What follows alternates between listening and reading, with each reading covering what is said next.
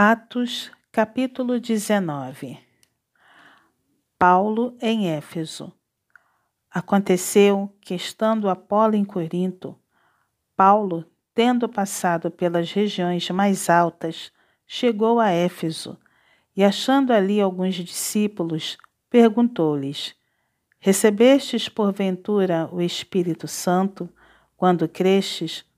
Ao que lhe responderam: Pelo contrário, nem mesmo ouvimos que existe o Espírito Santo.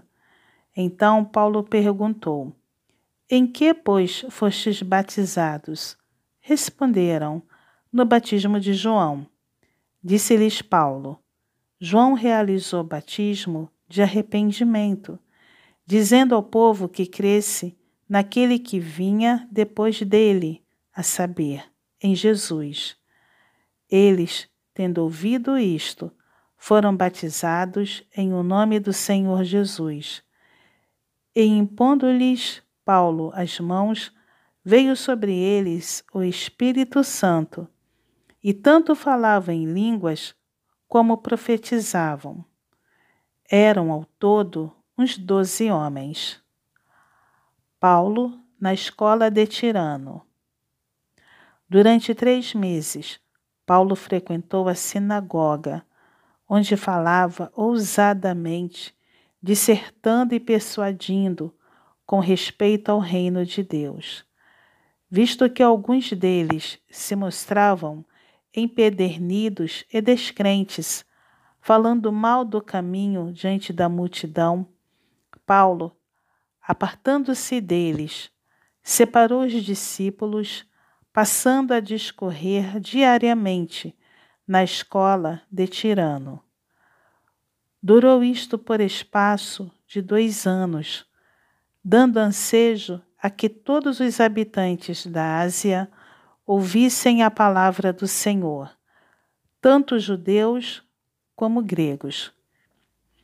E Deus, pelas mãos de Paulo, fazia milagres extraordinários, a ponto de levarem aos enfermos lenços e aventais do seu uso pessoal, diante dos quais as enfermidades fugiam das suas vítimas e os espíritos malignos se retiravam.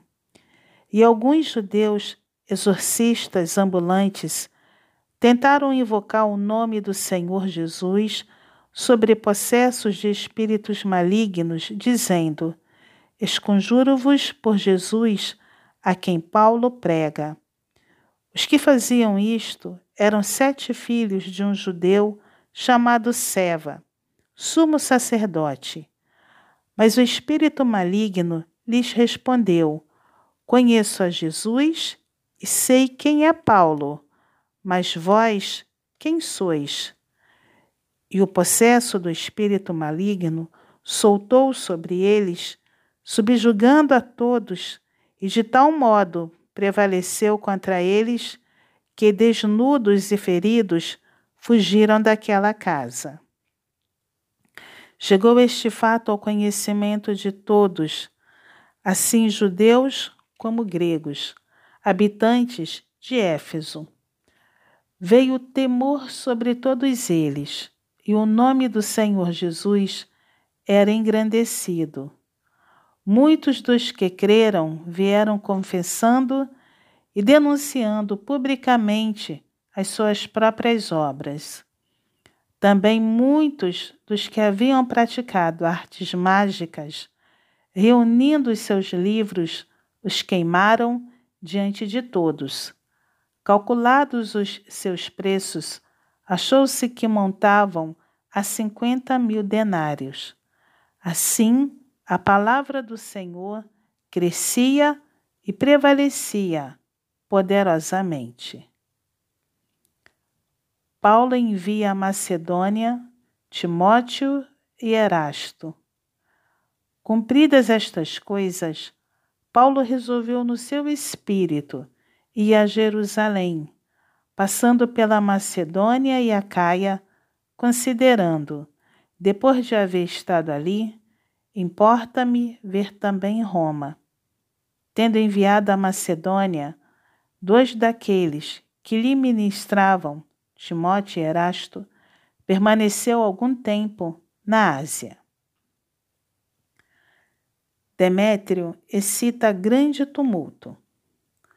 Por esse tempo, houve grande alvoroço acerca do caminho, pois um ourives chamado Demétrio, que fazia de prata nichos de Diana e que dava muito lucro aos artífices, convocando-os juntamente com outros da mesma profissão, disse-lhes: Senhores, sabeis que deste ofício vem a nossa prosperidade. E estás vendo e ouvindo que não só em Éfeso, mas em quase toda a Ásia, este Paulo tem persuadido e desencaminhado muita gente afirmando não serem deuses os que são feitos por mãos humanas. Não somente há o perigo de a nossa profissão cair em descrédito, como também o de o próprio templo da grande deusa Diana ser estimada em nada e ser mesmo destruída a majestade daquela que toda a Ásia e o mundo adoram. Ouvindo isto, encheram-se de furor e clamavam: Grande é a Diana dos Efésios. Foi a cidade tomada de confusão, e todos a uma arremeteram para o teatro, arrebatando os macedônios Gaio e Aristarco, companheiros de Paulo. Querendo este apresentar-se ao povo, não lhe permitiram os discípulos. Também as iarcas, que eram amigos de Paulo, mandaram rogar-lhe que não se arriscasse indo ao teatro. Uns, pois, gritavam de uma forma, outros de outra, porque a assembleia caíra em confusão. E na sua maior parte nem sabiam por que motivo estavam reunidos. Então tiraram Alexandre dentre a multidão, impelindo os judeus para a frente. Este, acenando com a mão, queria falar ao povo. Quando, porém, reconheceram que ele era judeu, todos, a uma voz, gritaram por espaço de quase duas horas: Grande é a Diana dos Efésios. O escrivão da cidade, tendo apaziguado o povo, disse: Senhores Efésios, quem porventura não sabe que a cidade de Éfeso é a guardiã do templo da grande Diana e da imagem que caiu de Júpiter? Ora, não podendo isto ser contraditado, convém que vos mantenhais calmos e nada façais precipitadamente. Porque estes homens que aqui trouxestes não são sacrílegos, nem blasfemam contra a nossa deusa.